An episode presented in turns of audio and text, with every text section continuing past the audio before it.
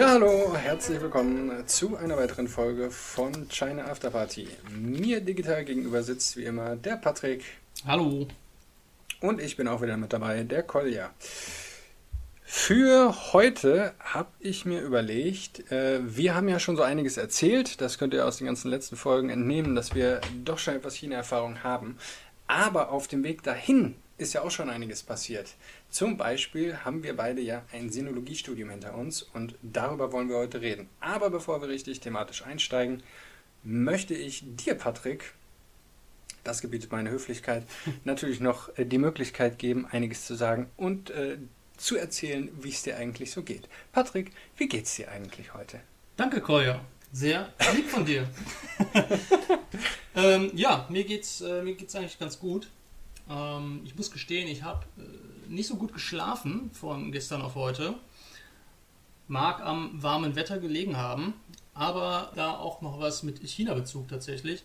Und zwar haben wir, ja, wie es so passiert bei dem Wetter und offenem Fenster, auch Mücken in der Wohnung. Und kurz bevor ich schlafen gegangen bin, habe ich auch noch eine Mücke gehört im Schlafzimmer. Und ich kann sowas gar nicht abhaben. Ja? Also werde ich kirre. Also ich kann da nicht einschlafen, ich muss das Ding entweder umbringen oder weiß nicht. Und äh, wir haben noch aus China mitgebracht dieses äh, Hualu Shui. Kennst du das? Nee, sagt mir nichts. Hm. Das ist äh, so ein grünes Wässerchen. Das kannst du dir auf die Haut auftragen und das vertreibt Mücken. Ah, ja, davon habe ich mal gehört, aber das habe ich nie benutzt. Funktioniert das? Ist das, das gut? funktioniert unglaublich gut, ja, das funktioniert echt gut und äh, das ist irgendwie auf so einer Kräuterbasis. Äh, ich habe mal nachgeguckt, was das äh, für Zeug ist, also angeblich nicht chemisch und es riecht also es hat schon einen sehr starken Eigengeruch. Und jedes Mal, wenn ich das rieche, verbinde ich den chinesischen Sommer damit, weil man kann es sich als, weiß nicht, als, als Wasser auftragen oder auch aufsprühen. Und äh, ich mag das einfach. Das ist für mich China. Ja, China für zu Hause auch.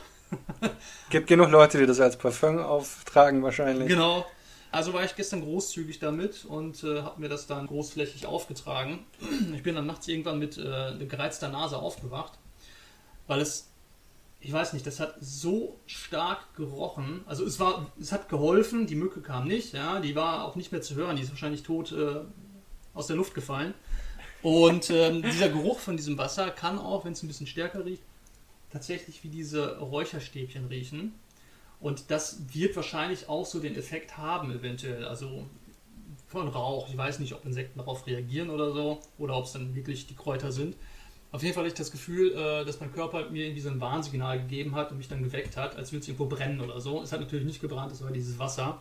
Ich bin dann erstmal los ins Badezimmer und mich waschen gegangen. Hm? Das Abwaschen. das war echt, war echt übel. War echt, äh, ja, hat, hat die, die Schleimhäute gereizt. Und äh, ich muss aber auch gestehen, ich glaube, wir haben zwei Flaschen und ich habe die genommen, die schon wesentlich älter ist. Die ich damals 2014 mitgebracht habe. Und das Ding hat aber ah, ja. kein, kein, Haltbarkeitsdatum. Ich habe schon mal nachgeguckt, aber da steht nichts drauf geschrieben. Und ähm, das ist jetzt aber auch noch so was Lustiges, was mir noch eingefallen ist bezüglich Haltbarkeitsdatum. Damals in China haben wir im Seminarraum gesessen und irgendjemand hatte irgendwie einen Joghurt dabei oder eine Milch in so einem Trinkpäckchen, hatte die getrunken, schaut dann aufs äh, Datum drauf und sieht, das Ding ist schon seit einer Woche abgelaufen oder seit einem Monat. Ja, kann doch nicht sein, ne? Und dann sind wir irgendwann dahinter gekommen, als wir die Schriftzeichen dann irgendwann auch entziffern konnten. Das heißt ja dann äh, Shengchan, Zhi, Shengchan ist ja Produktion. Richtig. Zhi ist das Datum. Ja. In China schreibt man nicht das Mindesthaltbarkeitsdatum auf die Verpackung, sondern das Datum der Produktion, also an welchem Tag das produziert wurde. Und dann in dem Text irgendwo noch, ähm, wie viele Wochen das dann haltbar ist. Also musst du es dir dann selber ausrechnen. Ja?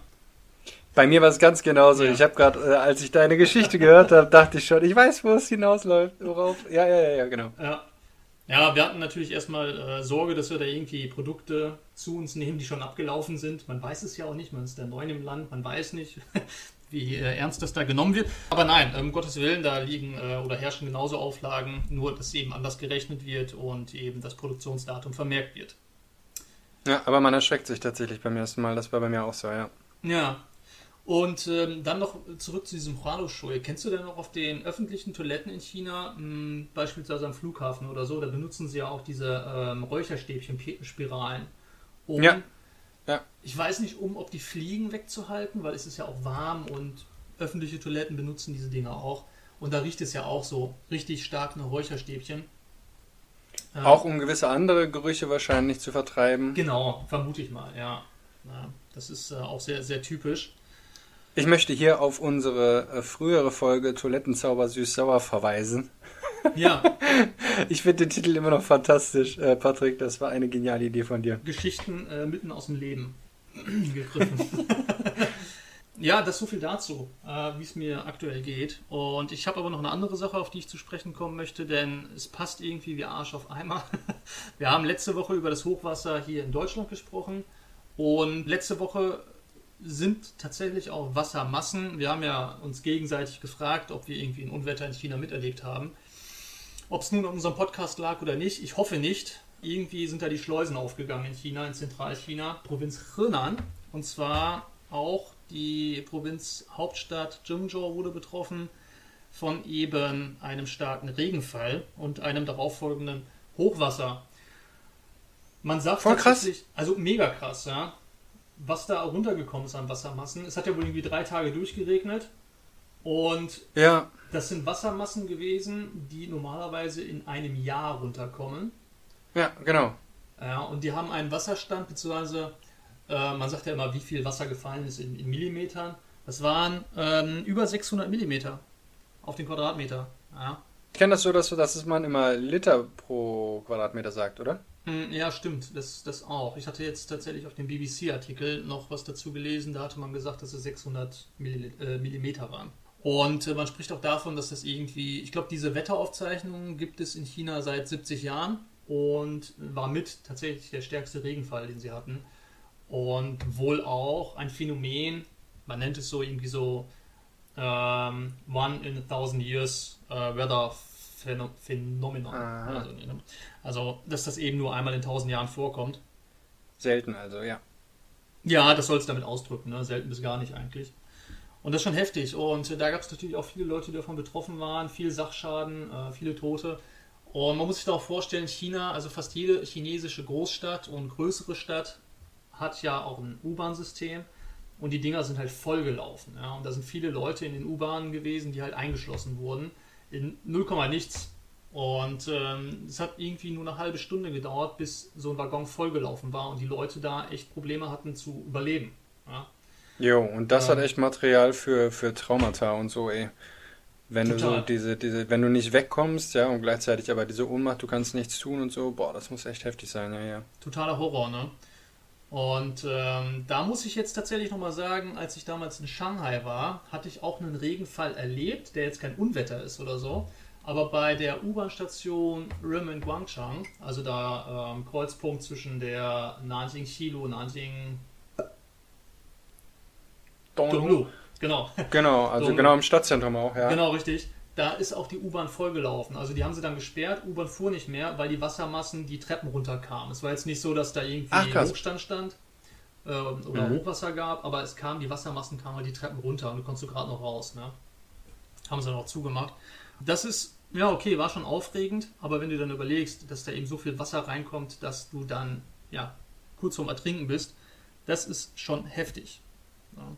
Ja, ja, du weißt ja auch nicht, äh, wann es aufhört und so weiter, ne? Wenn der Richtig. nächste Schwall kommt und dann, dann wie, du kannst dich ja nie so richtig in Sicherheit wiegen, solange du noch drin bist, weil du weißt ja nicht, okay, hört es jetzt nur kurz auf oder ist irgendwo irgendein Damm gebrochen und nachher kommt äh, noch mehr auf einmal oder sowas. Boah, ey, ganz, ganz beklemmende, ganz krasse Situation.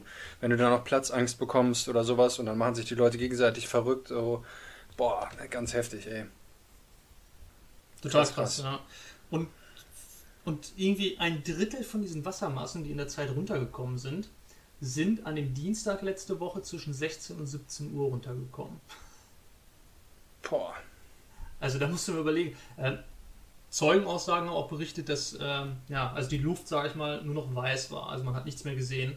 Ähm, Hm. Das muss sich wahrscheinlich vorstellen, dass man geschrumpft ist und sich unter den Wasserhahn gestellt hat. Wahrscheinlich Ja, krass. so ähnlich. Ne? Heftig, heftig, heftig. Ja. Also von daher, ähm, Boah, da schüttelt's mich. Mann, Mann, Mann, Mann, Mann. Ja, So. total. Aber das Ja. noch dazu, ja. Ganz Ja, aktuell. in der Tat. Das ist echt krass, vor allen Dingen, nachdem wir äh, letzte Woche echt drüber gesprochen haben. Ne? Schon Wahnsinn. Also, Wir müssen mehr gucken, über was wir reden, Patrick. ja, so schaut es nämlich aus. Ja, ja, richtig. Wir, äh, Mit großer Macht folgt große Verantwortung. Ja, wir sind der Schmetterling, ne? Zitat aus dem Film Spider-Man. Ja, genau, wir sind der Schmetterling. Der kleine. Flügelschlag, der auf der Ja, Seite ja, der. Erde einen Sturm verursacht. Vielleicht überschätzen wir uns ein ganz kleines bisschen. Aber nur ein kleines bisschen. Ja, das sind natürlich Spinnereien. Ja, dann würde ich sagen, ähm, dann schmeiße ich doch mal noch mein Thema in den Ring. Äh, wie gesagt, äh, Sinologiestudium. Ich denke mir ja, uns, äh, uns hören ja auch einige angehende Sinologen. Und wie gesagt, wir haben ja auch schon einen ganz schön weiten Weg hinter uns. Und diesen weiten Weg haben wir ja, ähm, ja schon auch mit einer gewissen Disziplin, würde ich auf jeden Fall sagen, äh, nur hinter uns gebracht. Also äh, es war ja schon so bei uns, dass wirklich viele, ja doch verhältnismäßig viele Leute angefangen haben und äh, weit weniger als die Hälfte, mh, zumindest in der Regelstudienzeit, das Ganze beendet haben. Aber auch sonst war die, die Zahl immer ziemlich gering, die das Studium abgeschlossen haben. Und ich glaube nicht, dass das äh, daran lag, dass unsere Hochschule jetzt besonders kritisch war, sondern ich glaube, das, das Sinologiestudium hat natürlich einfach gewisse Schwierigkeiten und gewisse Nadelöhre, durch die man so durch muss. Äh, Das äh, fängt zum Beispiel mit dem Chinesischunterricht an. Äh, Patrick, die erste Frage, die ich dir stellen möchte, und da werde ich natürlich gleich auch meine Antwort drauf geben. Was war deine Vokabellernmethode im Chinesischunterricht? Wie hast du Vokabeln gelernt? Ja, das wird jetzt ganz langweilig ausfallen. Es gibt ja verschiedene Methoden, sonst würdest du jetzt nicht fragen. Eine davon ist Eben. beispielsweise Karteikarten. War ich kein Freund von, ständig eine Karte schreiben zu müssen. Vor allem kommst du irgendwann auch nicht hinterher, weil du echt viele Vokabeln lernen musst. Ich habe Mhm. tatsächlich ganz stumpf ähm, die Seiten aus dem Buch genommen, aus unseren äh, Studienbüchern und auch darauffolgenden Büchern, ähm, die ich dann irgendwann äh, vor mir hatte, einfach immer die Seite genommen und dann hast du ja die Vokabelliste, chinesische Schriftzeichen, Pinyin, also die lateinische Umschrift und eben die Bedeutung auf Deutsch. Ich habe mir die eingeprägt und dann immer so geguckt, dass ich täglich eine halbe Stunde das mache, versucht so viele Vokabeln wie möglich runterzuschreiben und dann immer eine Zeile, ein Schriftzeichen, so dass ich das nicht nur ähm, ja, geistig, sondern auch motorisch irgendwie festgesetzt hat bei mir. Ja. Mhm. Also du hast dann im Buch sozusagen, bist du äh, die Stelle runtergegangen, wo die ganzen neuen Vokabeln standen. Und dann hast du bei der deutschen Übersetzung geguckt Genau. und dann sozusagen das Chinesische und die Pinyin zugehalten Genau. und das dann versucht aus dem Kopf so zu schreiben. Richtig, genau. Anhand der Pinyin kannst du ja auch sehen, wie es ausgesprochen wird. Also da hast du ja dann immer den Strich oder eine Zahl dahinter, die sagt, welcher Ton das ist. Dann geschrieben, im Kopf quasi, dann gesprochen, dass du dann auch die, den, den Ton quasi ähm, wiederholt hast oder äh, in, äh, in Erinnerung rufst und dann geguckt, ob es stimmt oder nicht und dann gegebenenfalls korrigiert. Ne? Und dann aber nicht nur das mit den neuen Vokabeln gemacht, sondern auch ständig wiederholt. Also ich habe auch ständig von vorne angefangen, hat natürlich dann auch den Nachteil, dass du das Buch irgendwann auswendig kannst und du weißt, wann welche Vokabel geschrieben wird, ähm, dich gar nicht mehr, mehr so auf die Bedeutung beziehst, hat natürlich auch nicht so den Sinn. Ne? Aber wenn du dann neue Bücher dazu kriegst, neue Listen, dann Das wäre jetzt nämlich äh, meine Frage gewesen. Das war nämlich bei mir damals im Englischunterricht nämlich so. Da habe ich das immer genauso gemacht wie du. Da habe ich wirklich aus dem Buch sozusagen direkt ähm, abgeguckt. Und ich war dann irgendwann so, ich hatte dann die Liste im Kopf, wie die Vokabeln chronologisch aufgebaut sind. So, und habe dann äh, an der einen Vokabel schon gewusst, welche Vokabel als nächstes Ja, kommt. genau. Und habe mir über, über diese Assoziation konnte ich mir dann rekonstruieren, welche Vokabel das ist. Aber nicht, dass ich die wirklich einzeln rausgepickt gekonnt hätte. Ja, guck mal, spannend, dass du Genau. gesagt hast, ähm, du bist kein äh, Karteikartentyp. Ich habe nämlich mit Karteikarten gelernt Mhm. und ähm, ich bin da für mich auch ziemlich gut mitgefahren. Ich habe das so gemacht. Ähm, es gibt natürlich auch die Möglichkeit, das mit Karteikarten so ziemlich zu verkacken.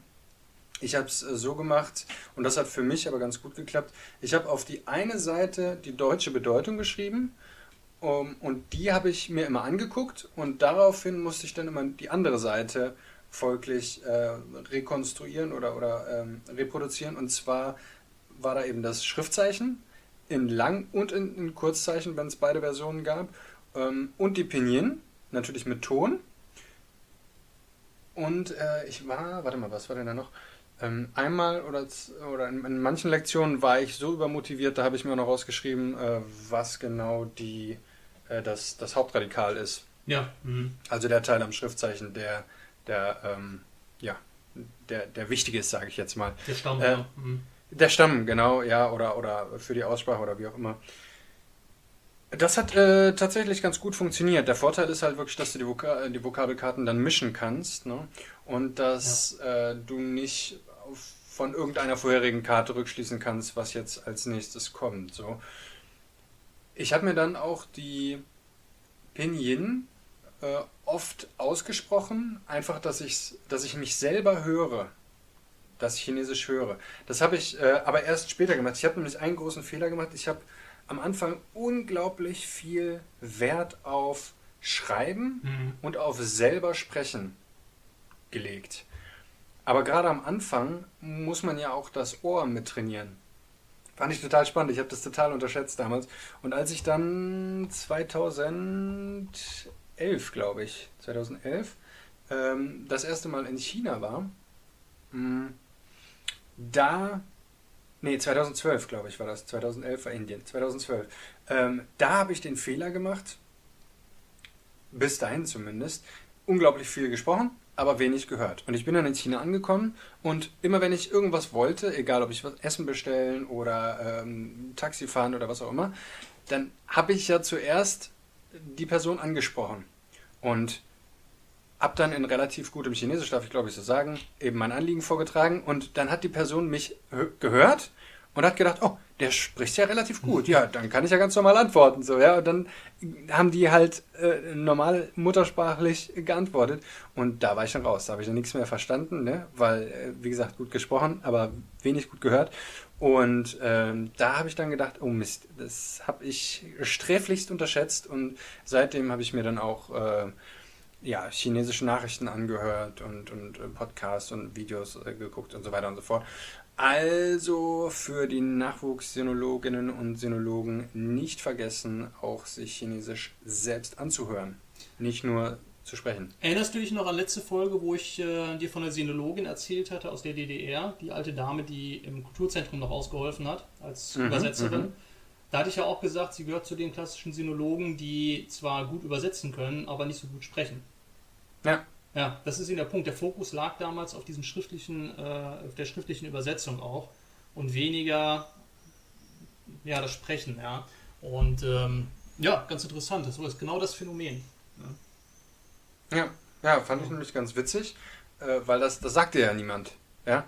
Äh, da, noch so ein wichtiges, äh, witziges beides äh, Phänomen ist, äh, finde ich, wenn du in Deutschland bist, und die Erfahrung mache ich immer noch, wenn ich in Deutschland bin und Chinesisch lerne, oder Chinesisch spreche, dann habe ich ganz oft das Gefühl, ah, wie, wie war das denn nochmal? Oder, ähm, ah, jetzt kann ich, kann ich das nicht mehr. Und wie, wie, wie übersetzt man das denn nochmal? Und das hatte ich noch nicht, das Wort und so weiter und so fort. Und habe eigentlich die ganze Zeit das Gefühl, ich habe enorm große Lücken. Ja. Und wenn ich dann aber nach China komme, dann habe ich plötzlich das Gefühl, ah, das verstehe ich schon und da sehe ich Schriftzeichen, die ich kenne und äh, der hat das und das gesagt und so weiter und so fort. Und da sind äh, eigentlich ganz viele Erfolgserlebnisse. Finde ich total spannend, dass sich das so aufteilt. Ich meine, vielleicht ist das meine individuelle Wahrnehmung, aber äh, vielleicht können ja einige von euch dazu relaten. Wie war das bei dir, Patrick? War das bei dir genauso? Oder? Mm, bei mir ist es jetzt natürlich ein bisschen anders, weil meine Frau Chinesin ist. Das heißt, ich habe auch zu Hause äh, Chinesisch Home Sweet Home. Home Sweet Home. Und von daher, ähm, da ich auch mit meinen Schwiegereltern dann gelegentlich kommuniziere, die ja auch gar kein Englisch oder Deutsch können, ähm, habe hab ich ja also original Chinesisch zu Hause. Also ich bin ja ständig dabei, irgendwie Chinesisch zu sprechen. Aber ich gebe doch zu, ich meine, ansonsten, das restliche Umfeld ist halt Deutsch und ich habe wenig Zeit und Muße, mir irgendwie dann nochmal auf Chinesisch was anzuhören. Ab und zu höre ich mir auch chinesische Podcasts an, auch gerne, äh, um Chinesisch zu lernen. Die sind halt komplett mhm. auf Chinesisch, die Podcasts, ähm, die sich dann, klar, sie nehmen sich ein Thema vor und du versuchst da halt mitzuhören und äh, das zu verstehen, um auch da eben das Gehör zu trainieren. Weil das ist so bei mir tatsächlich das schwächste Element gewesen Mhm. Äh, vielleicht auch immer noch, weil auch meine schriftliche Übersetzung wesentlich besser ist als das Hörverständnis. Ähm, kann man auch einfach so sagen. Ist, äh, ist, ist tatsächlich so. Und ja, irgendein schwächstes Glied in der Kette gibt es immer. Gibt es immer, ja. ja. ja von daher. Ähm, ja, so war das bei mir oder ist es bei mir. Und äh, ich gucke aber auch ganz gerne dann mal chinesische Filme. Gibt es ja übers Internet dann auch, die man abgreifen kann. Und ähm, ja, so ist dann halt der aktuelle Stand der Dinge. Ich bin auch immer dabei, immer nochmal Vokabeln zu wiederholen, aber wie gesagt, dann immer noch irgendwie eine halbe Stunde täglich aufzuopfern, ist schwer. Ähm, deswegen, wenn ich zum Beispiel mal mit der Bahn unterwegs bin, auf dem Weg zur Arbeit oder so, was im Winter wahrscheinlich wieder der Fall sein wird, dann ähm, nehme ich mir auch ein chinesisches Buch mit. Jedes Mal, wenn ich in China bin, hole ich mir Romane und dann nutze ich die Zeit, weil ich da echt schon eine Stunde unterwegs bin mit der Bahn, da dann äh, einfach Chinesisch zu lesen.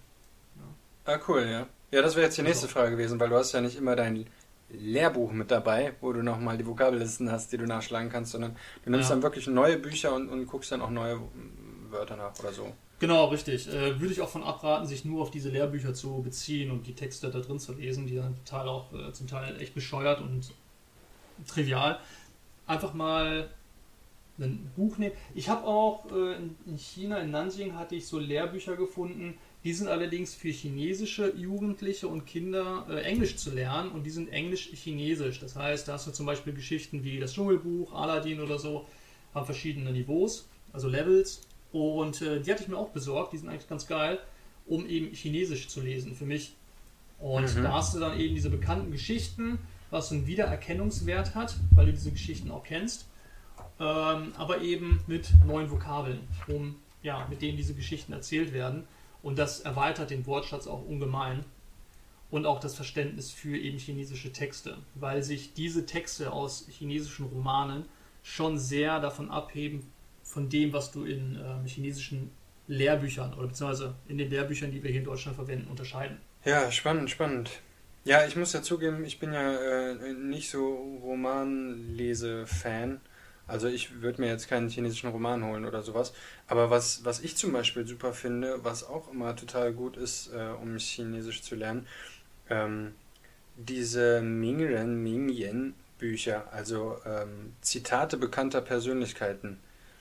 Ähm, Mingren, also ähm, Yo Mingderen und, ähm, und ja, berühmte Worte. Namhafte und, Leute, ne? Namhafte Leute, genau. Und das, das, das, das finde ich nämlich auch super, äh, weil äh, da hast du dann wirklich, klar, äh, je nachdem wie hoch der Propagandagrad ist, hast du da vor allen Dingen äh, Kapela, die da irgendwas sagen, aber du hast eben auch Goethe, Schiller und so weiter und dann Sätze, die du kennst und die äh, kannst du dann eben mal auf Chinesisch sehen. Und das finde ich immer spannend, wie das übersetzt wird und äh, ja, da sind manchmal auch ganz interessante grammatikalische Phänomene mit drin und so. Ist natürlich jetzt dann auch, ähm, kommt drauf an, welche Vorlieben man hat. Ne? Du sagst jetzt mit Romanen, sagst generell Romane oder äh, chinesische Romane? Äh, nee, nee, generell. Genau, also das hat gar nicht, gar nicht viel damit zu tun, dass äh, ich die Chinesen vielleicht anders schreiben als ähm, die Westler, sondern ich bin einfach generell kein Roman-Fan. Ich, ich ja. nehme gerne Informationen auf durch Bücher, aber ich bin nicht so der Geschichtler. Ja, also es kommt drauf ja. an. Ich habe äh, verschiedene Sachen ausprobiert. Äh, mm, einmal ein Buch hatte ich über Arbeiterfrauen in China, in Südchina. Das war sehr spannend. Äh, mhm. Eben so, so, ein Sachbuch auch. Dann hatte ich einen Science-Fiction-Roman, war auch ganz spannend, war dann halt vom Vokabular sehr schwer. Und da muss man aber auch den angehenden Sinologen sagen, lasst euch nicht davon abschrecken. Es ist halt kacke hart weil es dann immer wieder Wörter gibt, die man nicht findet und man kann sich Stunden an einer Seite äh, aufhalten, gerade wenn es so ein spezielles Thema ist wie Science Fiction oder Fantasy oder sonst wie.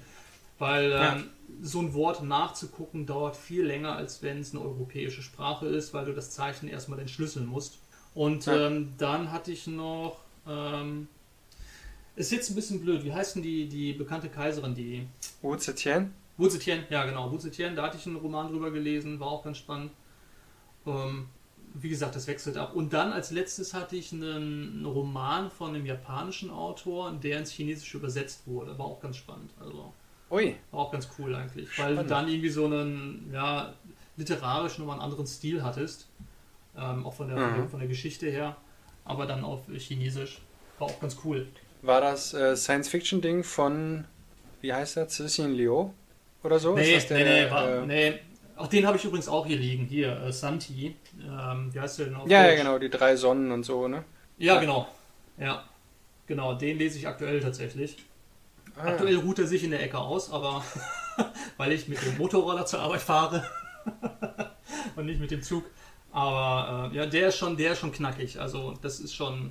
Boah, am Anfang ging es noch, aber jetzt geht es so langsam Mhm. Richtung Science Fiction und äh, tralala. Und äh, da gibt es so einiges, wo ich dann ins Schwitzen komme. Ah, ja. Ja, das äh, ist dann sowieso, ähm, das, das wäre auch noch eine Frage von mir, die mir noch so eingefallen ist.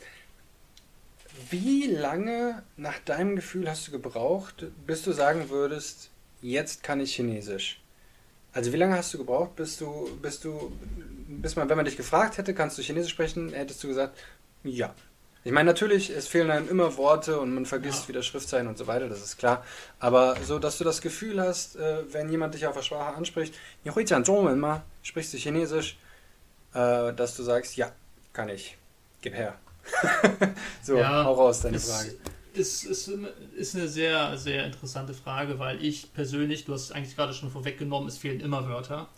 Wenn mich jemand, ich differenziere auch so ein bisschen, wenn mich jemand Deutsches fragt, kannst du Chinesisch sprechen, dann bin ich sehr bescheiden und sage, hm, können ist relativ. Weil es Mhm. ist ein Weg, der nicht aufhört, ähm, also ein Lehrweg. Ja, wie gesagt, es ist schwer. Also du wirst immer, immer wieder Wörter haben, die du nicht kennst. Ähm, vielleicht auch ein Dialekt, wo du dann plötzlich denkst, boah, ey, ich, ich verstehe kein Wort. Und ähm, das, das kommt ja, das spielt ja auch noch mit rein. Ich meine, die sprechen Chinesisch, aber haben einen eigenen Dialekt. Wir kennen es ja auch aus Deutschland, so einigermaßen. Ich meine, Sächsisch habe ich manchmal auch Probleme mit, wenn es so richtiger Ursachse ist, den zu verstehen. Ja, voll. Oder wenn so richtig ein Bayer raus äh, Ja. reinhaut oder äh, Ostfriesland oder sowas. Aber da gehe ich dann Klar. tatsächlich härter mit mir ins Gesicht, äh, Gericht, ins Gesicht, ja, ins Gesicht auch. ähm, Wenn es dann Chinese ist, wo ich mir dann denke, nee Junge, das hast du jetzt studiert, das musst du besser können. Ist natürlich Quatsch, klar, ich kann nicht jeden Dialekt sprechen. Ich kenne aber auch ähm, Sinologen aus YouTube-Videos oder so, die irgendwie perfekt einen lokalen Dialekt sprechen, wo du auch denkst, ja, nicht schlecht, ne? Ähm, ist aber auch, weil sie da Familie haben, haben da irgendwie geheiratet, haben Schwiegereltern dort, haben es dann gelernt und weil es eben auch lustig und cool ist, haben sie den Dialekt gelernt. Ne? Ist Ja. sowas. ähm, Oder es sind gefakte Videos, vorher gescriptet, stundenlang geübt. Aber äh, Ja. klar, äh, das schindet trotzdem Eindruck. Ich, Genau. Ja, ja, klar. Es Aber- gibt da einen, so, einen, so einen Amerikaner, Mike, Mike Tsui oder so heißt der. Der Ah. spricht auch äh, zwölf Dialekte oder so, ne? Und äh, Aber der ist auch, ähm, der ist Mischling. Der hat der, der ist, äh, genau, der ist zweisprachig irgendwie aufgewachsen oder Ja. so. Der, das ist auch so ein Ultratyp, ey. Ich, ich weiß nicht, was der macht, ich weiß nicht, was der kann. Ich Schauspieler. weiß nicht. Echt? Der ist äh, ab und zu in chinesischen Filmen zu sehen, habe ich letztens noch gesehen in einem Film. ähm, Ah, witzig. In der Comedy. Aber der hat nur sehr kleine Rollen, also keine Hauptrollen oder so, sondern irgendwie so als Cameo tritt er mal auf. Ah, ja, dafür ist er dann wieder zu amerikanisch wahrscheinlich, um Mhm. äh, endlich hinter den großen äh, Genau. Schauspieldurchbruch zu machen. Okay. Und ihm fehlt wahrscheinlich die chinesische ID. Möglich, weiß man ja. Ja, Genau. gut.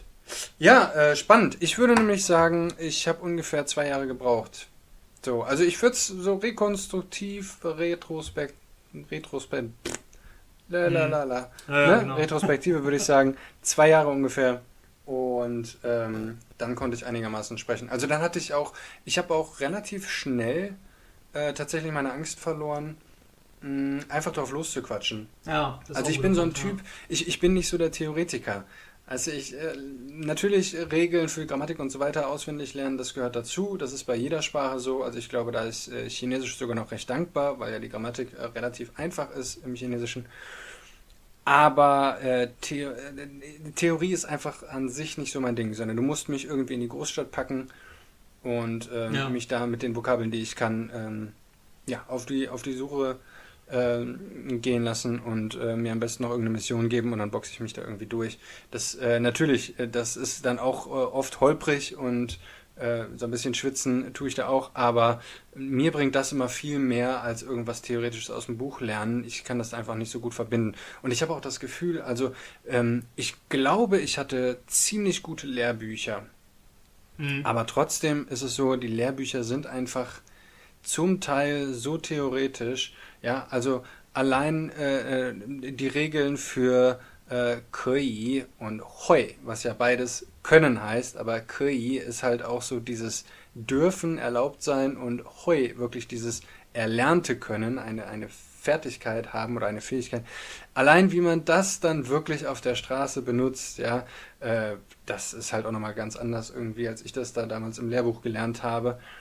So, so ganz strikt getrennt wird es dann nämlich nicht und ähm, ja. Also, du hast doch noch, du hast auch Nung vergessen. Nung. Nung gibt es auch noch, ja, genau. Ähm, in, in, ja, genau, auch, auch physisch äh, die Möglichkeit haben, überhaupt etwas zu tun und so weiter.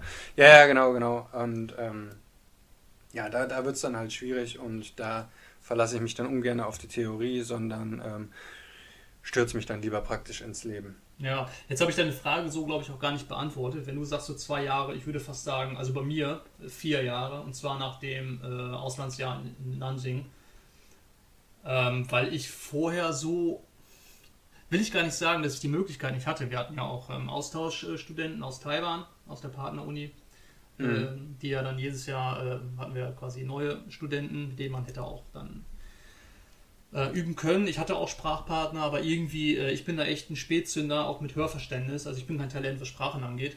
Und bei mir war es dann tatsächlich nach dem vierten Studienjahr, also nach dem freiwilligen Jahr in Nansing, so weit, dass ich sagen konnte, ey, jetzt kann ich Chinesisch sprechen.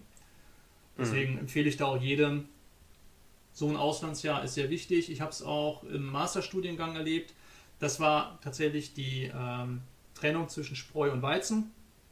Die mhm. Leute, mhm. die in China auf Taiwan waren, die konnten gutes Chinesisch sprechen und die Leute, die es nicht waren, die konnten nichts.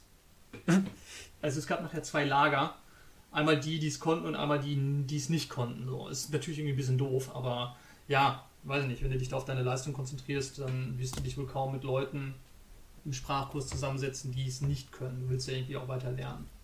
Ja, und die, die Schere, die geht auch immer weiter auseinander zwischen denjenigen, die es können und die, die es nicht können. Weil die, die es können, die wissen ja schon, wie sie lernen müssen, damit sie es ja. können. Und je mehr Zeit ins Land geht, desto mehr können die halt. Und diejenigen, die es nach zwei Jahren noch nicht können, die haben scheinbar nicht die richtige Lernmethode, um es zu können. Deswegen können sie es ja nicht und deswegen kann man da auch noch fünf Jahre draufpacken und sie checken es immer noch nicht. Ja, da sind wir aber auch wieder am Anfang, den du äh, genannt hattest, wo eben, wo du sagtest, dass, naja, nicht viele äh, Leute damit anfangen, aber äh, noch weniger halt damit aufhören. Ja, ja, das heißt, ich weiß nicht, in Münster, in meinem Studiengang sind wir mit 25 Leuten, glaube ich, angefangen und in der Prüfung waren nachher 10, wovon aber auch drei neue dabei waren, die irgendwie von einer anderen Uni rübergewechselt sind oder aus einem anderen Studiengang und mit reingerutscht sind. Also das heißt, wir sind dann im Endeffekt sechs oder sieben aus dem vom ursprünglichen Pensum gewesen. Ne? Ja, ja, bei mir waren es glaube ich 50 Leute, die angefangen haben. Und, doch so und ich meine, ja, ja, ja, zumindest so die ersten zwei Sitzungen vor ja. Weihnachten noch und so. Nach Weihnachten äh, sortiert ja. sich das dann ja immer aus, wenn äh, im Oktober angefangen wird. Und äh, ja, es verläuft sich dann ja immer alles ein bisschen, je nachdem, wer wann wie wo seine Bachelorarbeit abgeht. Das ist dann ja nicht mehr so äh, genau. ganz, ganz strikt, aber wir waren dann auch vier oder fünf Leute in dem Semester, die ihn nur fertig gemacht haben. Ja, ja, ja so läuft das dann. Genau. Wie haben denn damals, äh, um mal hier noch äh, Jalla Jalla zu machen mit meinen schönen Fragen, die ich noch für dich habe, ja. wie haben denn damals ähm, deine Freunde und deine Familie reagiert, als du gesagt hast, du möchtest gerne Chinesisch lernen? Ähm, also von Seiten meiner Familie hatte ich hundertprozentige Unterstützung, wenn man das jetzt so sagen muss. Ähm, ich meine, die Wahl des Studiums äh, lag ja bei mir und äh, ich hatte damals schon sehr früh ein Fable für die asiatischen Länder entwickelt, sodass irgendwie sich jeder irgendwie schon gedacht hat, der Typ macht sowieso später irgendwas mit Asien oder ist beruflich äh, dort zu finden. Ach krass, ähm, war das schon so das vorgeebnet der Weg, ja? Ja, ja, das war irgendwie schon, schon ganz früh. Und ja, dann, dann ist es halt dazu gekommen. Ich muss ja auch sagen, ich habe ja nicht nur Chinesisch, sondern auch Sport studiert. Das heißt, ich hatte zwei Studienfächer ob das eine sinnvolle Kombination ist, ist fraglich. Aber das waren so die zwei Sachen, wo man sagte, ja, das passt halt wie die Faust aufs Auge. Man hat es also gar nicht hinterfragt. Und viele haben auch gesagt, mm, dass sie großen Respekt vor so einem Studium haben, ist mir aber aufgrund der Interessen äh, empfehlen. Und zu dem Zeitpunkt äh, war es ja auch noch so, dass China gerade am Aufblühen war. Ja, ja. Ich habe 2008 mit dem Studium angefangen und da war es ja noch eine ganz andere Situation, als es heute ist. Ähm, China machte sich auf und wurde irgendwie zum Eldorado für Sinologen. also, ja. wo es hieß, ey, wenn du Chinesisch kannst, dann kannst du da Geld scheffeln und beruflich, weiß ich nicht, reich Dann wirst werden. du die rechte Hand von, von ähm, Hu Jintao äh, und Xi Jinping und ja, ja, genau. Ja, genau, richtig. Ne? Heute sieht das anders aus. Also da musst du schon mehr sein als ein Sinologe. Ja, Wie auf jeden Fall. Aus? Äh, ja, bei mir, mh, mm, es war erstmal ein gewisser Respekt, der einem entgegenschlägt. Ja, ich hatte noch nichts geleicht, geleistet, ich habe noch nichts gemacht, aber die Leute sagen ne? schon. Geleicht hatte ich auch noch nicht zu dem Zeitpunkt. Schön ableichen erstmal, ja. Respekt. ähm, ja, äh, nee, ähm, also noch nichts geleistet und äh, trotzdem, mh, mm, ja, das schindet halt Eindruck, wenn man sagt, man will sich äh, der chinesischen Sprache widmen, ne? ob man es dann hinterher kriegt oder nicht. Nee, aber ähm, die Reaktionen dann, wenn ich das dann gesagt habe, waren schon auch genau wie du sagst, ja, ja gut, äh, Chine Chinesisch ist ja im Kommen, ne? Und äh, dann kommt ja sowieso immer die Frage, Ah, Sinologie. Mhm. Ja, cool. Und äh, was macht man dann damit? Ja, das ist auch genau. immer so der Klassiker, ne? Und wirklich auch immer so in dem Tonfall. Also gar nicht abwertend gemeint, so, ja. Aber äh, ich, ich kann es mir halt wirklich nur nicht vorstellen, was man damit so. Und das ist ja vollkommen richtig, weil ich finde, Sinologie, damit kannst du ja alles und nichts machen irgendwie. Und äh, jedes Mal, wenn ich irgendein Video dazu gucke, wo jemand. Ähm, äh, sich anmaßt, die Frage zu beantworten, was man denn jetzt genau mit einem Sinologiestudium beruflich machen kann, bin ich hinterher genauso schlau wie vorher. Ähm, und ähm, ja, ich selber habe mich halt wirklich gefragt, was möchte ich eigentlich mit meinem Sinologiestudium? Und habe mir dann so, naja, die Welt so pseudomäßig äh, erklärt, wie sie mir gefällt und habe halt gedacht, naja, Kolja, du hast ja alle Möglichkeiten. Du kannst ja Übersetzer werden und Dolmetscher. Du kannst ja. in die Wirtschaft gehen, in irgendeine chinesischen Firma in Deutschland oder in einer deutschen Firma in China. Du kannst ja, ja, dir stehen ja alle Türen und Tore offen. Du kannst Lehrer für Chinesisch werden. Chinesisch boomt an deutschen Schulen, ja. Und ähm, ich meine, jetzt stehe ich da, wo ich stehe und äh, von, von den drei Sachen hat sich schon mal nichts erfüllt. Ja. Und äh, ja, es ja. Ist, ist total witzig, wie, wie das dann so läuft. Ne? Aber es kommt sowieso mal alles ganz anders, als man das so denkt und plant. Und ich glaube, das ist in vielerlei Hinsicht auch ganz gut. Aber äh, man geht natürlich doch äh, mit einer ganz anderen Erwartungserhaltung, äh, Erwartungshaltung in so ein Studium rein, als man hinterher rauskommt. Ne? Total, das ist, äh, ist, ist wirklich wahr. Und da kann ich auch jedem nur ans Herz legen, wenn ihr Sinologie studiert, dann legt den Fokus auf eure Sprache. Außer ihr wollt irgendwie akademisch weitermachen, wissenschaftlich, da irgendwie forschen in der Geschichte oder Wirtschaft meinetwegen auch. Gibt ja ähm, viele tolle Studiengänge, die das auch kombinieren. Und ähm, ja, und dann bleibt am Ball. Das ist ganz wichtig, geht ins Ausland, ähm, knüpft Kontakte und ganz wichtig, macht Praktika. Das ist jetzt gar nicht so gemeint, dass ihr irgendwie Berufserfahrung sammeln sollt oder so, sondern ganz einfach macht Praktika in chinesischen Firmen, was ganz wichtig ist, weil die Arbeitskultur eine ganz andere ist. Viele haben es ja äh, meiner äh, englischen Kommilitonen schon bemerkt, dieses Auslandsjahr und dann nie wieder. Wir hatten es schon mal angesprochen gehabt. Und noch intensiver wird es dann nachher mit der Arbeitswelt, weil wir sagen jetzt hier, Startups sind cool in Deutschland und äh, flache Hierarchien die auch nicht immer so gegeben sind, wie sie angepriesen werden in den Ausschreibungen. Aber in China ist so nichts mit flachen Hierarchien. Ja? Das ist ganz hierarchisch ähm, durchstrukturiert und ob man damit klarkommt oder nicht. Ich bin auch schon äh, auf der Arbeit für einen Furz äh, richtig angeschissen worden. Ganz einfach, weil man irgendwie jemanden brauchte, wo man es auslassen kann. Da muss man lernen, mit umzugehen. Das gehört da irgendwie zu. Hat jetzt dann, stellt natürlich auch wieder so dieses Miense in Frage. Aber solange der Chef das Gesicht nicht verliert, äh, ist alles, ist alles Bombe. Ne? Ja. Ähm, das ist halt der Punkt. Und auch viele äh, Entscheidungen sind fragwürdig, wie wirtschaftlich in der Firma umgegangen wird. Ist alles sehr schwer. Und zumal, wenn man dann auch noch versucht, in der chinesischen Firma hier in Deutschland zu arbeiten, dann wird es auch noch mal was anderes, als wenn du in China arbeitest, weil du oft merkst, hm, irgendwie lassen die sich aber auch auf den Markt hier nicht ein, auf die Arbeitskultur hier in Deutschland lassen sie sich nicht ein und versuchen irgendwie ähm, Nägel mit Köpfen zu schlagen. haben wir umgekehrt genauso. Das heißt jetzt nicht, dass das alles schlecht ist. Wir haben auch deutsche Firmen, die in China nicht klarkommen, weil sie irgendwie kein Kulturtraining machen, kein interkulturelles Training. Äh, dafür gibt es das ja alles, um eben diese Leute zu sensibilisieren.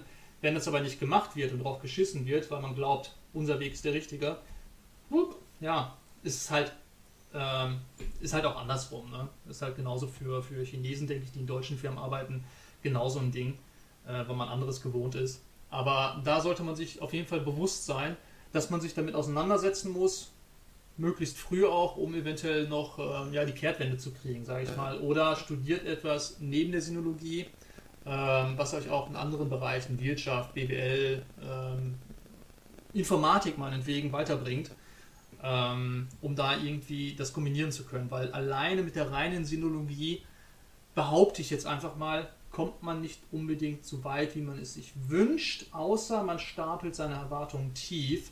Ich meine, es gibt auch Leute, die sind damit sehr glücklich, leben in einem chinesischen Umfeld, haben chinesische Freunde, äh, beschäftigen sich Tag ein, Tag aus mit der Kultur, verdienen durchschnittlich.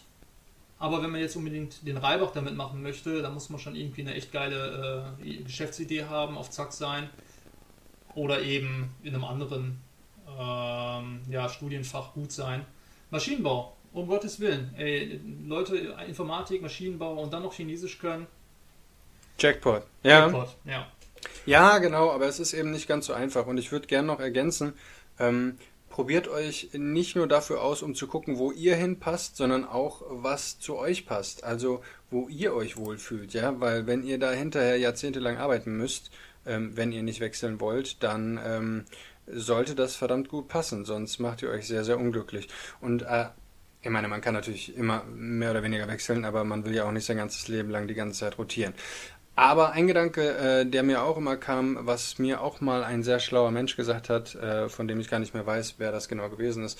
Aber der meinte, wenn du nur Chinesisch lernst, ja, 1,5 Milliarden Menschen können inzwischen Chinesisch als ihre Muttersprache. Ja. Die sprechen noch viel besser als ich.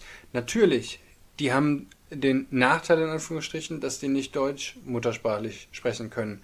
Aber trotzdem muss man sich da wirklich ehrlich fragen, was kann ich, was ähm, eben diese Menschen nicht können. Und äh, ja, das sind einfach Dinge, wo man ruhig mal einen, einen Nachmittag, wenn man keine Veranstaltung hat, äh, drüber nachdenken kann und äh, sich auch immer wieder fragen kann, ähm, was will ich da eigentlich genau mitmachen mit dem, was ich kann und ähm, was möchte ich auch gerne machen und wie geht es am besten weiter. Ja, zum Thema Sprache noch. Es sind ja nicht nur 1,5 Milliarden Menschen, die Chinesisch sprechen. Es gibt mittlerweile unglaublich viele Chinesen, die auch gutes, äh, gutes Deutsch sprechen. Das kommt ja auch noch ja. dazu. Ja, also was willst du mit einem Sinologen, der gutes Chinesisch spricht, wenn du einen Chinesen hast, einen Muttersprachler, der sehr gutes Deutsch spricht? Der es günstiger macht als du. Hm, das auch noch unter Umständen. Ja günstiger, aber dann doch mehr verdienen. ja. Ah, ja, ja, es ist alles nicht einfach. Man muss, äh, manchmal muss man auch einfach ein bisschen Glück haben. Das kommt natürlich auch immer mit dazu. Man muss äh, vielleicht äh, im richtigen Moment am richtigen Ort sein, äh, die richtigen Personen kennen. Manchmal muss man auch einfach ein bisschen sympathisch sein, ganz ehrlich. Ja. Ich meine, ähm, wenn man in der Bewerbung sitzt, ja, und dann hat man zwei Leute, die absolut gleiche Qualifikationen haben und wirklich ähnlich kompetent äh, wirken für diese eine Stelle, dann nimmst du natürlich nicht das Arschloch als derjenige, der da sitzt und entscheiden darf, sondern du äh, nimmst den oder diejenigen, die, die einfach cool drauf sind, wo du das Gefühl hast, yo, die bringen uns hier weiter und äh, mit denen machst du auch mal ein Pläuschen äh, äh, irgendwie bei einem Kaffee ne? und äh, gehst ihm nicht auf den Weg, weil er dir auf den Sack geht nach fünf Minuten Bewerbungsgespräch. Gut. So, jetzt habe ich noch eine Frage für dich, Patrick. Und zwar, ähm, welche Eigenschaft würdest du sagen, mh, hm, hat dir am meisten durch dein Sinologiestudium geholfen? Also, was würdest du sagen, was hat dir von deinen eigenen, also von dem, was du mitgebracht hast, ähm, den Arsch gerettet, damit du dein Studium geschafft hast? Den Arsch gerettet? Ähm, erstmal das Interesse, das ist super wichtig. Und mhm. davon rede ich jetzt nicht irgendwie so ein äh, Otaku zu sein. Also das sind ja auch viele Studienanfänger, auch in der Sinologie, so Japan-Fans, äh, mhm. Anime-Fans und so haben wir auch ganz viele gehabt. Äh, die hören auch nach Weihnachten auf, nach dem ersten Weihnachten. es reicht für Japanisch kein reiner Japan-Fetisch. Genau, das sei hier mal ganz klar gesagt. Ja. Also auch nicht für Chinesisch. Und ähm, naja, ansonsten aber tatsächlich meine Arbeitseinstellung, also mein, das hört sich jetzt so doof an, aber mein Ja, ich habe dich ja gefragt. Ja, aber ich bin ähm, Renuli, Renjen, also sehr gewissenhaft und fleißig, äh, wenn es darum geht, sich Ziele zu erfüllen, bzw. Ziele zu erreichen, die ich mir gesetzt habe. Und es ist natürlich auch immer so eine, gerade Schule, da war ich bis zum gewissen Zeitpunkt nicht so gut, kein Vorbildschüler, aber dann schon. Und, nee, auch kein Vorbildschüler, aber äh, habe ich halt gut gelernt, aber da hat mich nichts interessiert. Also war ich dann am Ende doch eher durchschnittlich. Aber mit dem Sinologiestudium und dem Sportstudium waren das so Sachen, die mich interessiert haben. Und da war dann auch die Gewissenhaftigkeit und der Fleiß da. Aber natürlich auch so die Angst, pass auf, jetzt willst du auch nicht irgendwie Jahre verbummeln oder was weiß ich, wenn du hier verkackst, dann sieht schlecht aus. Ne? Wir wissen im Studium drei äh, verhauene Prüfungen und das war's. Dann darfst du das nie weitermachen. Das ist schon, ist schon was anderes irgendwo, ja. Und da hatte ich auch immer, ich bin auch jemand, der sich um alles im Kopf macht. Und dann äh, selbst eine verkackte Prüfung äh, geht gar nicht klar. und ich glaube, ja. das war so alles, was mit, mit reingespielt hat. Ja, ja, kann ich absolut äh, nachvollziehen. Äh, relate ich auch zu. Fleiß, Gewissenhaftigkeit ähm, ist auch genau das, wo ich sagen würde, ähm, das sind auch definitiv die Punkte gewesen, die mich, ähm, wenn nicht jeden Tag, dann auf jeden Fall fast jeden Tag in meinem Studium begleitet haben und irgendwie auch mich am meisten vorangebracht haben. Ähm, natürlich, man, man muss auch irgendwie so ein bisschen strukturiert sein und wenn man sich anmeldet ja. zur Prüfung, dass das alles läuft und dass man das nicht verbaselt und so weiter und so fort. Aber das, äh, das sind ja mehr so die, ähm, das Drumrum, was ähm, dir die Möglichkeit gibt, damit du voll durchstarten kannst und Fleiß und Gewissenhaftigkeit, die bringen dich dann wirklich auf Touren und auf äh, Geschwindigkeit. Und das ist auch das, wo ich sagen würde, ja, das hat mir definitiv, am meisten geholfen. Und ich glaube, äh, genauso wie du auch, war ich in der Schule jetzt auch kein, kein Überflieger. Ich glaube, was mich am meisten motiviert hat für mein Studium, ist einfach der Gedanke, hey, ich habe es mir selbst ausgesucht. Ja, genau. Ja? Und äh, in der Schule, da, da musste ich die Zeit äh, größtenteils absitzen. Da hat man mhm. dann an der Oberstufe auch ein paar Fächer, die man sich aussuchen kann, Mimi, Mimi, Mimi und so. Aber ähm, letztlich war es doch äh, relativ gering, so der eigene Handlungsspielraum. Während im Studium, da kann mir wirklich niemand sagen, Kolja, ähm, du bist nur hier, weil, weil ich das will oder weil der Staat das will oder sowas, sondern ähm, wenn ich da verkacke, dann verkacke ich, weil ich das irgendwie nicht ordentlich gemacht habe. So. Und ich kann auch niemand anderem die Schuld geben, von wegen, ja gut, ich wollte das ja auch nicht oder so, sondern ja. ähm, das ist dann absolut meine Schuld. So. Und äh, ich, das hat mich im positiven Sinne motiviert. Das hat mir äh, keine Angst gemacht oder so, sondern ich habe dann halt auch wirklich echt Bock drauf gehabt. Und ähm, ja, es ist halt auch wieder der, der Moment, also es ist wieder die Möglichkeit, nochmal irgendwo völlig bei Null anzufangen. Also ich hatte auch ein paar Mal in der Schule das Gefühl, Boah, wenn ich jetzt nochmal in die erste Klasse kommen würde, so, ich würde alles ganz anders machen. Das ist jedes Mal, das ist jedes Mal so, wenn du ein neues Heft angefangen hast. Auf der ersten Seite hast du immer super schön, super ordentlich geschrieben, bis du irgendwann Hausaufgaben machen musstest, die du vergessen hattest und dich übelst abhetzen musst oder sowas und dann das erste Mal so richtig hässlich wieder diese Seiten beschmierst und, und danach es nicht wieder schaffst, äh, in den Schönschreibmodus zu kommen. Aber so war das halt irgendwie im Sinologiestudium. Man fängt nochmal so richtig bei Null an und äh, ja, ich bin dann, äh, um mal in dem Bild zu bleiben, glaube ich, relativ kontinuierlich im Schönschreibmodus geblieben. Und das hat mir halt echt geholfen, ähm, systematisch von der Pike auf Chinesisch zu lernen und äh, ja, mein Studium ähm, relativ gut durchzuziehen. Klar, mit dem einen oder anderen Fach, der einen oder anderen ähm, Veranstaltung, da ist man mal ein bisschen am struggeln und natürlich, es gibt ja noch andere Dinge neben dem Studium, ja, man hat ja auch noch ein Privatleben und so, aber ähm, das, das kennen wir alle, ja. Also das äh, sind natürlich die Spielräume, die, die man eben so hat, das ist klar.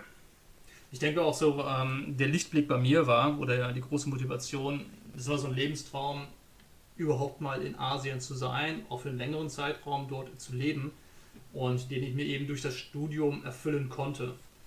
Ähm, ich meine, das will mhm. ich da, wenn ich die Sprache nicht spreche. Und für mich war eben, ich habe es glaube ich schon mal betont, eben diese Studien ja obligatorisch, weil es einfach dazugehört ähm, um auch die Sprache richtig sprechen zu können, sich mit der Kultur auseinanderzusetzen. Und damit habe ich mir dann auch so diesen Lebenstraum erfüllt. Das war einfach, warum ich das, das geschafft habe. Ja. Und ganz einfach der Spaß. Ja. ja. das ist klar. Ich hatte immer Spaß daran, wie du schon sagtest. Es ist halt das, was du dir ausgesucht hast, was du machen möchtest. Und ich hatte keinen Moment, wo ich gesagt habe, boah, ey, fuck, ey, das habe ich mir hier ausgesucht. Macht keinen Bock oder so, gar nicht. Ja. Ja, ja und man kriegt auch alles aufgesogen.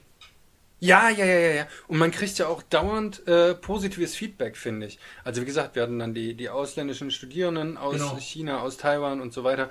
Und jedes Mal, wenn du mit denen im Gespräch bist, die sind, man kriegt ja eigentlich immer ganz viel Respekt zurück. Äh, selbst wenn man ja. äh, ein sehr ungutes Ni-Hao oder sowas sagt, ja, also äh, wirklich so die absoluten Basics noch verkackt. Trotzdem ähm, hat das Gegenüber ja meistens, äh, wenn vielleicht auch manchmal nur auch Höflichkeit, aber das Gefühl, mh, da, da möchte sich jemand meiner Sprache widmen, so und dafür kriegt man dann schon eine gewisse Dankbarkeit ent, entgegen. Und äh, ja, schon das macht absolut Spaß. Ne? Und wenn man dann wirklich merkt, dass man Fortschritte macht und dann immer besser wird und das dann auch anwendet und so weiter, klar, da ist man dann drin in so einem positiven Vibe und aus dem kommt man dann halt auch schlecht wieder raus. Ja, das hört sich jetzt alles so ein bisschen negativ an auch, also was wir vorhin gesagt hatten zu dem Studium. Würdest du denn sagen, dass du es bereut hast, Sinologie, äh, Sinologie studiert zu haben? Dieses China-Dings? Ähm, ja, dieses Orchideenfach. Boah, das ist natürlich eine große Frage. Äh, ich müsste mein, ja, ich sag mal so ein Drittel meines Lebens in Frage stellen, wenn ja. ich jetzt sagen würde, ja, ich würde es bereuen. Nee, also ich bereue es äh, auf keinen Fall. Ähm, wer weiß, wie es wäre, wenn ich was anderes studiert hätte. Also ich, ich hätte noch einige Alternativen im Petto gehabt. Ähm, unter anderem so ein ganz klassisches BWL-Studium.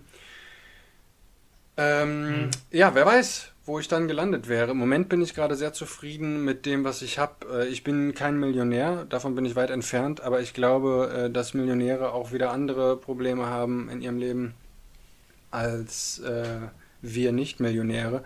Und ähm, ich komme aber so mit mir in meiner Haut ziemlich gut klar. Ich habe das Gefühl, ich ähm, kann mein Leben sehr bewusst wahrnehmen. Ich kann mich jeden Tag äh, gut im Spiegel an, anschauen und ähm, ja, das, das sind alles Dinge, wo ich sagen würde, hey, wenn ich abends ins Bett gehe und das Gefühl habe, ähm, ich, ich schlafe nicht mit Bauchschmerzen ein, so, dann, dann habe ich schon eine ganze Menge richtig gemacht in meinem Leben.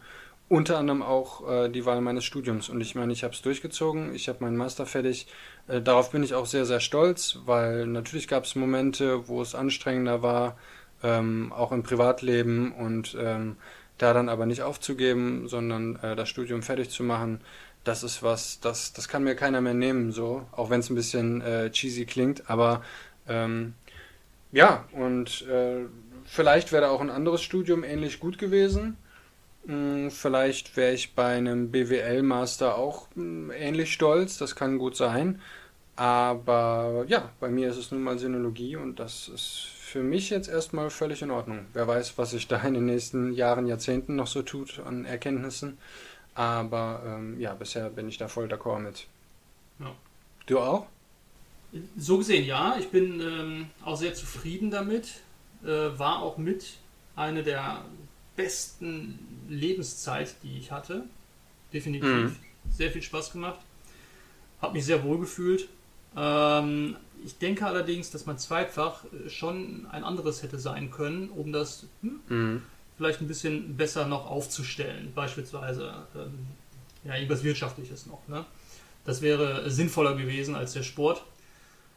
Und ich glaube, das ist auch so das Einzige. Ja. Ja, ist bei mir halt äh, Philosophie, mein Zweitfach. Auch ja. das hätte man etwas handfester aufstellen können. Das in der Tat. Aber das reine Sinologiestudium an sich, das ist davon, ähm, so trenne ich das jetzt einfach mal trennscharf, äh, nicht betroffen. Von daher.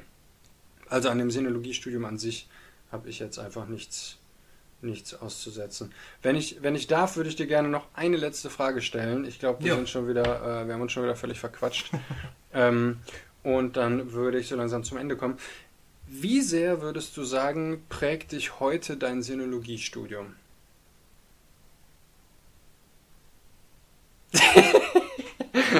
ich sehe ja dein Gesicht.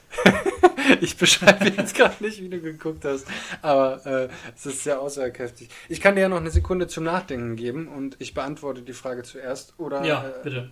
Ja, und zwar habe ich mir die Frage dann ja auch gestellt und ich glaube, ich glaube, das prägt mich schon sehr.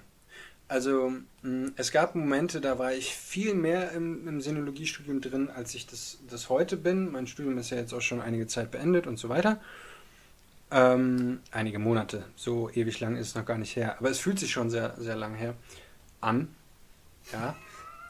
ähm, aber ich glaube, was, was, äh, was mich ausmacht, habe ich halt über die ganzen Jahre des Studiums immer wieder mehr oder weniger jeden Tag beim, beim Vokabellernen und so weiter und so fort so tief verinnerlicht, dass es eben mein Charakter geworden ist und dass es mir jetzt gar nicht mehr als etwas vorkommt, was ich aus dem Studium so richtig mitgenommen habe, sondern das fühlt sich so ein bisschen so an, als wäre das schon immer da gewesen. Ja, weil sich das eben mhm. so langsam gefestigt und eingespielt hat. Und dementsprechend würde ich sagen, äh, bei ganz vielen Dingen mh, mm, kommt es mir wahrscheinlich gar nicht so vor, als wenn die aus dem Sinologiestudium kommen würden, kommen aber de facto daher. Und deswegen prägt mich mein Sinologiestudium sogar noch mehr, als ich glaube, dass es mich prägt. Das ist wieder auf so eine klassische ja. Kolja-Art und Weise ausgedrückt. wieder ganz kompliziert. Aber ich glaube, ihr habt verstanden, äh, was ich meine.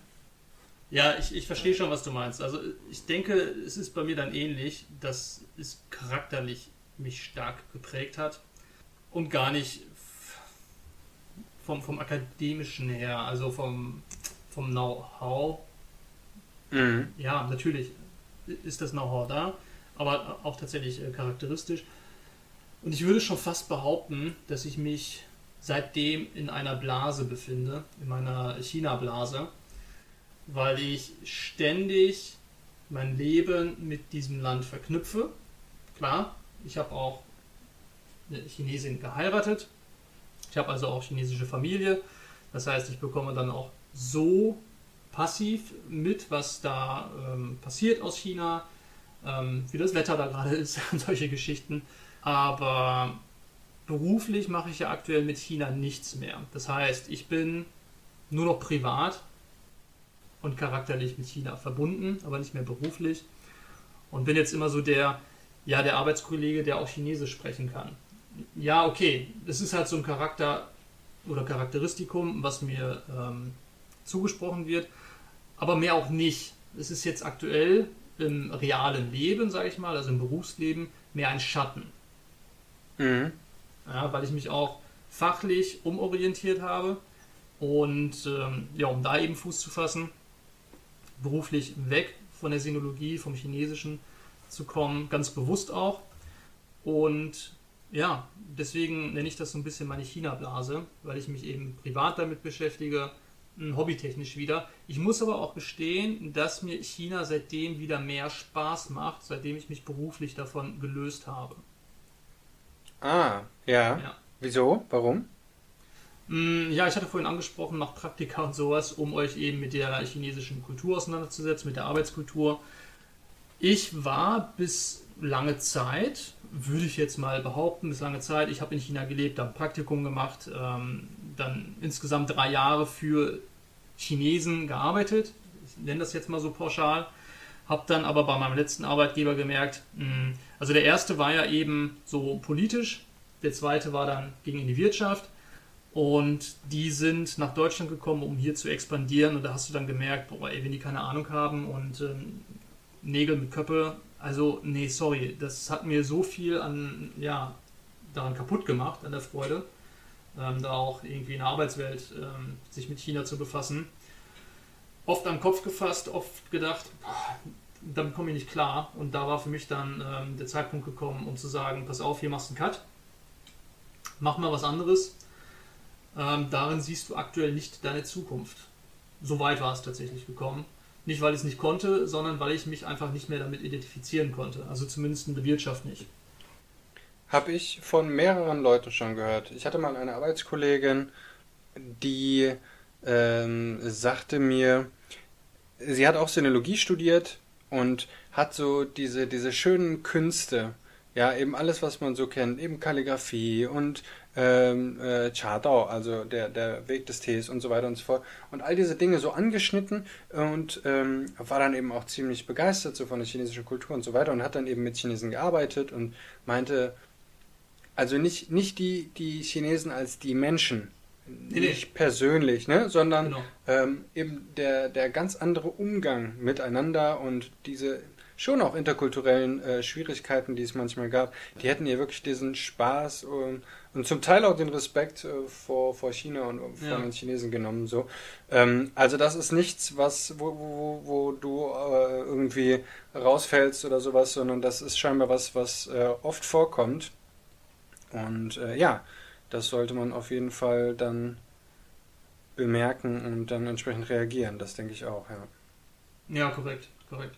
Ja. So ist es leider.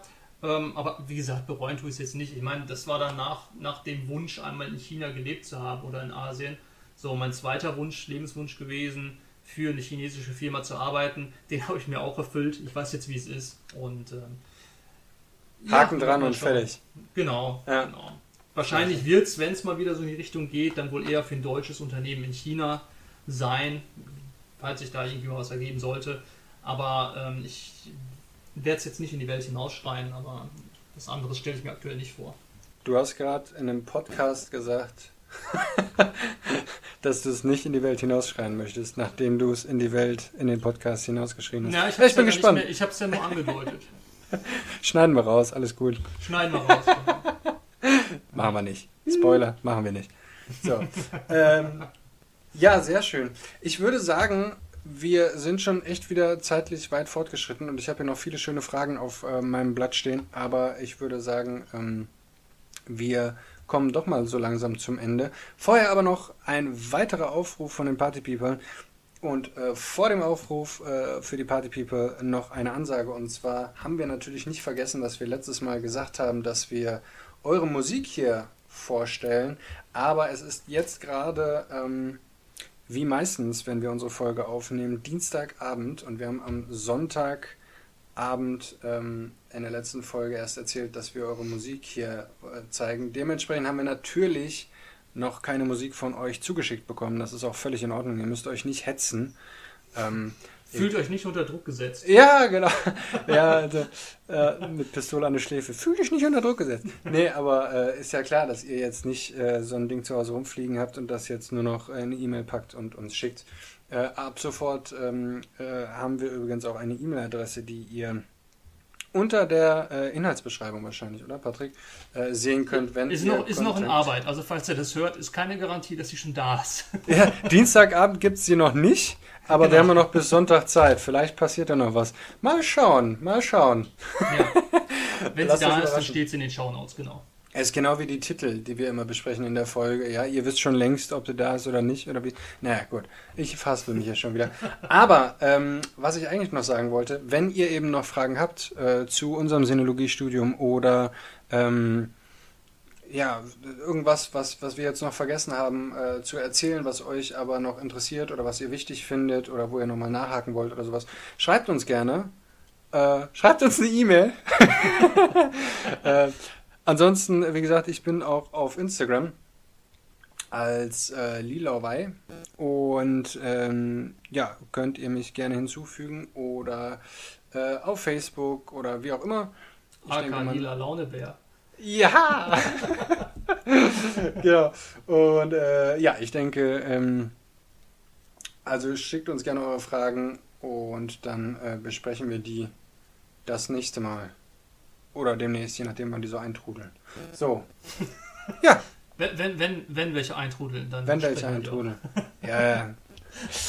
Ja, wie gesagt, im Moment äh, lesen wir wirklich immer noch alles, was kommt. Mal schauen, äh, wie lange das noch so möglich ist, aber bis jetzt sieht es gut aus, würde ich sagen. Patrick, hast du noch irgendwas, was wir jetzt heute noch loswerden müssen? Drei Viertel der, der Party People sind sowieso schon weg, weil sie sehen, dass äh, sich dem, das Ganze hier langsam dem Ende zu neigt. Ich bin immer so einer, ich mache dann immer direkt Kolja, aus. Kolja meint nur die Folge, nicht den Podcast. Ja, selbstverständlich. Wir labern uns hier heute schon wieder am Kopf und Kragen. Nein, ich habe nichts mehr. Ich mich übrigens. Du machst ja, du machst ja nichts falsch. Ich habe immer das Gefühl hinterher so, oh Gott, oh Gott, oh Gott. Oh Gott, Ja. oh Gott. Oh Gott, oh Gott, oh Gott. Gut, ja, dann äh, würde ich sagen, mh, euch noch eine entspannte Woche, äh, euch eine entspannte nächste Woche. Wenn ihr das hört, hatten wir ja wahrscheinlich noch eine recht gute Woche. nochmal richtig schön kompliziert machen. genau, nochmal richtig schön kompliziert machen am Ende. In diesem Sinne, lasst es euch gut gehen. Wir hören und äh, ja, bis zum nächsten Mal. Bye, bye. Ciao.